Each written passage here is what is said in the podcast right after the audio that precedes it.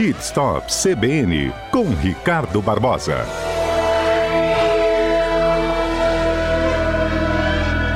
Vamos falar dos mitos e das verdades sobre o consumo de combustível dos carros. Por exemplo, deixar o carro, carro na banguela economiza combustível ou não, Ricardo?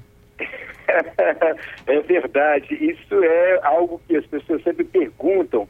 Ah, estou descendo uma serra, quero deixar meu carro na banguela e tal. Economiza não? Não economiza. Jogar o carro na banguela, Patrícia. Precisa ser nem na serra, não. Pode ser na terceira ponte mesmo.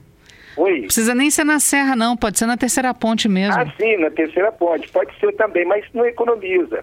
Ao contrário do que muitos pensam, é de economizar o combustível, isso não é verdade, né? Porque você também, quando está engrenado, você ajuda também é, a economizar o freio, né? o sistema de freio como um todo. É claro que você tendo uma ladeira muito íngreme, você colocar em, ele em primeira ou em segunda, descer, você está segurando o motor. Então, às vezes, vale a pena, né? Quando ela é muito íngreme, mais um pedaço pequeno. Então, essa coisa de colocar o carro na banguela e vir soltando o carro, ou então isso é, não é bom e não economiza. E outro detalhe, tem pessoas, acredite se você quiser, ele, além de colocar na banguela, ele desliga o motor. E aí você sabe o que acontece, Patrícia? Como assim, desliga o carro? Duro, perde o freio. Aí a pessoa vai tocando ali e tal, principalmente aqueles carros antigamente, quando a direção não era uma direção hidráulica, a pessoa não sentia, era tudo mecânica. As pessoas que ainda existiam esses carros mais antigos, ele desligava a chave.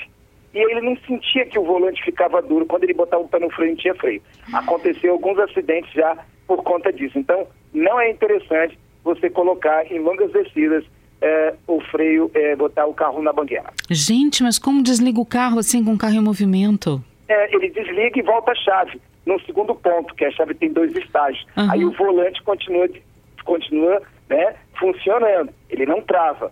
Então já aconteceu alguns acidentes, pessoas distraídas, e aí quando mete o pé no freio, cadê o freio? Não tem freio, porque o hidrovácuo não está funcionando, o sistema de ar ali todo está parado, e automaticamente o freio fica duro. Então isso é muito perigoso.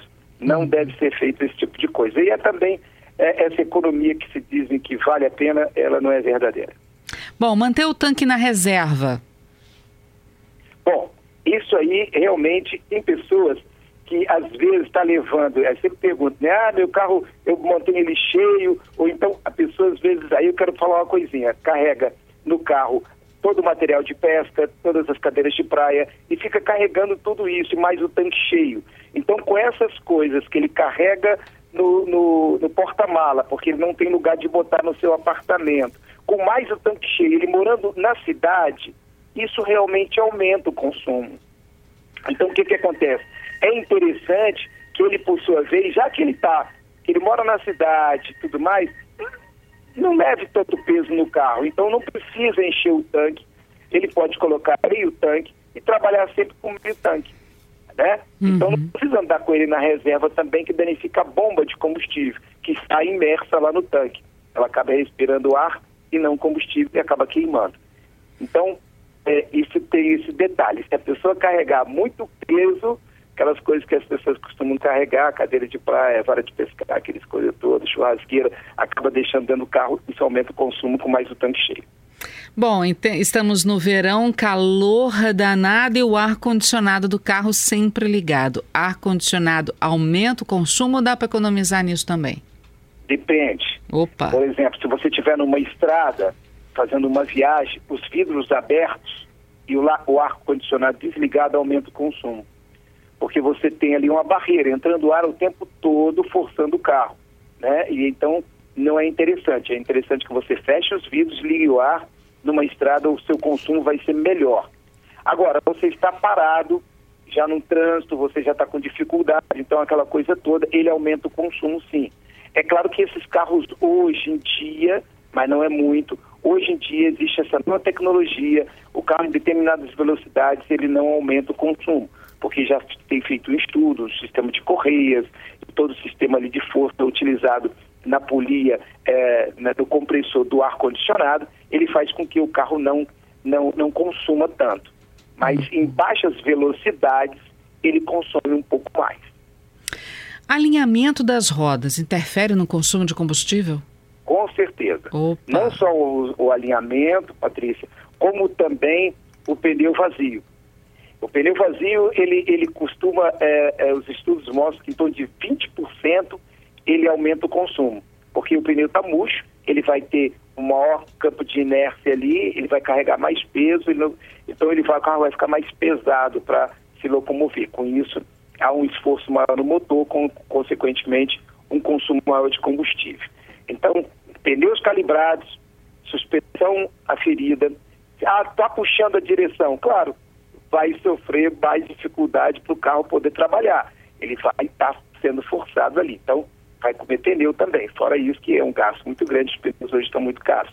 Então, é necessário ter o pneu, a suspensão sempre alinhada e o pneu sempre calibrado para que você possa é, gastar menos, com, menos combustível. É, essa ia ser minha próxima pergunta, se pneu descalibrado também aumenta o consumo.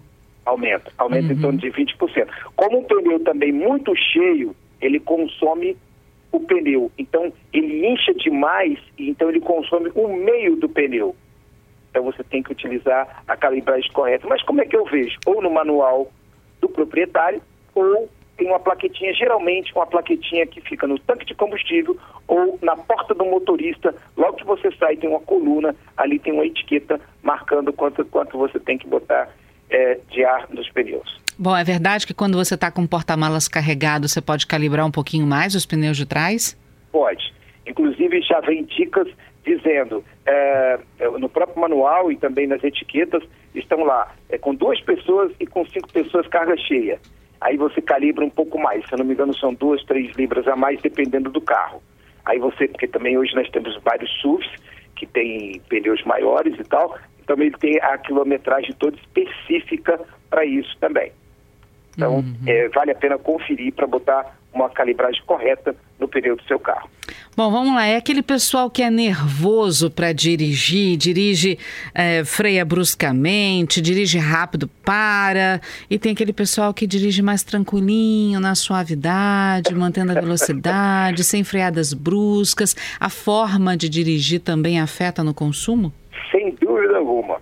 Dirigir com suavidade interfere e muito a pessoa mais cautelosa, observando lá o sinal que está fechando lá na frente, utilizando o freio motor, utilizando as marchas necessárias, que isso é, a gente chama de freio motor, ele vai passando as marchas normalmente, o carro vai, por sua vez, economizando mais.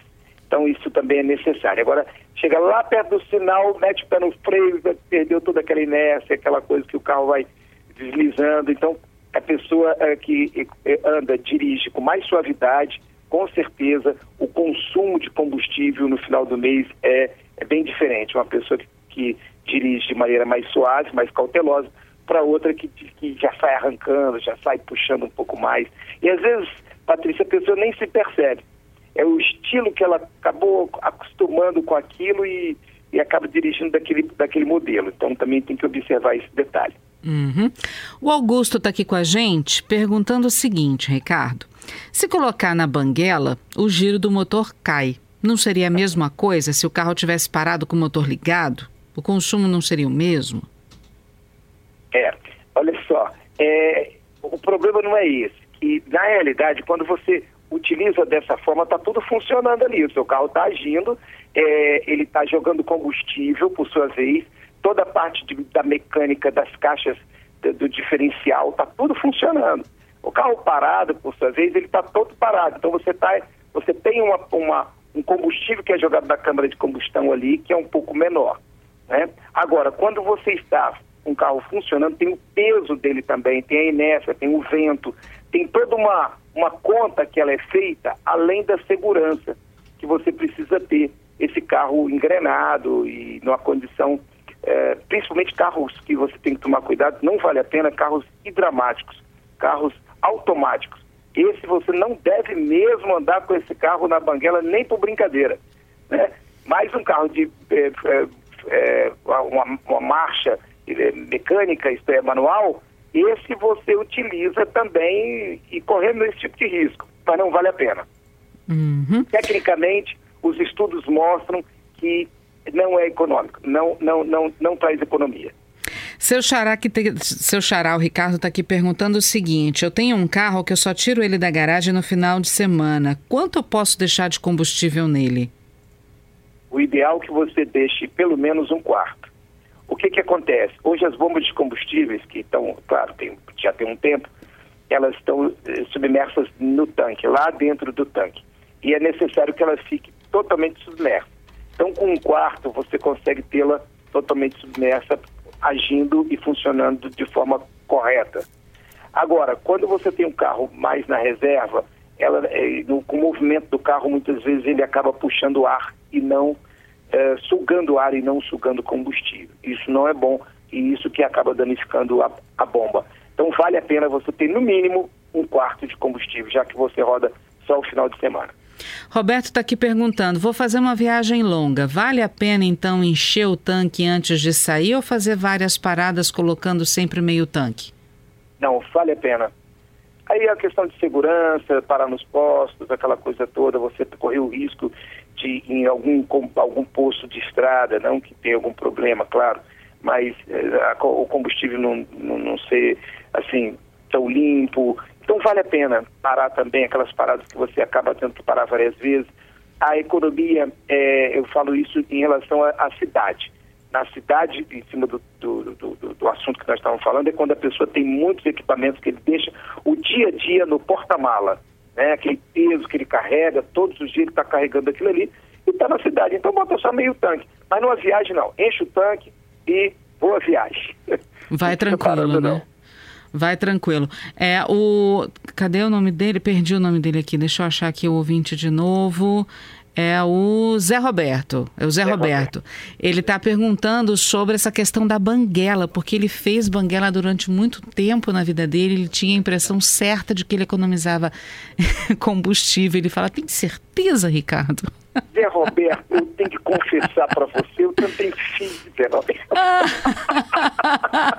Zé Roberto, eu também fiz enquanto jovem. Eu botava meu carro na banguela, era aquele carro de de, de, mecânica, aquela mecânica mais antiga e, e, e, a caixa manual, eu só virava a chave, tá? Porque, mas isso acontece, mas né, é uma economia, não, não tem economia nesse sentido, né? A gente pensa que economiza, mas é basicamente a mesma coisa que ele está descendo. Fora que você também está colocando na quarta ou na quinta, o consumo ele é pequeno, mas ele te dá, além do consumo que, que fica basicamente a mesma coisa ou, ou, não economiza tanto, você tem a segurança que é muito importante, onde você precisa frear, você precisa utilizar uma rapidamente uma marcha para outra por algum motivo, você está tudo ali na, nas suas mãos. É o Luiz Carlos, tá é o Luiz Carlos até está falando isso. Olha, sem contar que na Banguela o câmbio não tem lubrificação. Ele disse que já viu isso na prática.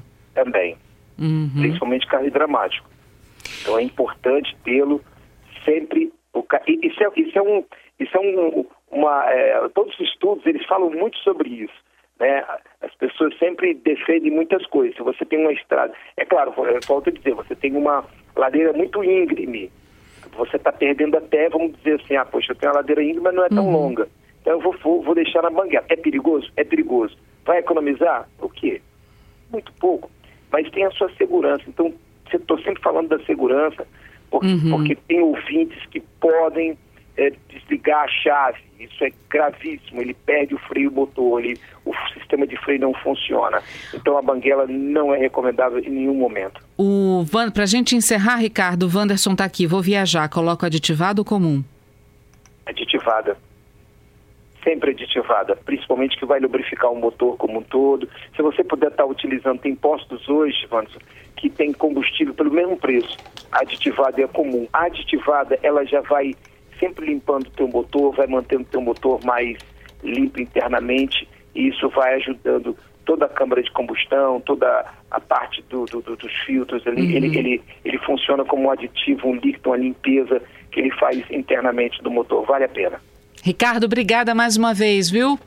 Obrigado a vocês e obrigado pelos ouvintes aí que nos ajudam a fazer um programa maravilhoso. Até, Até segunda. semana que vem, então. Valeu, tchau, tchau. Abraço.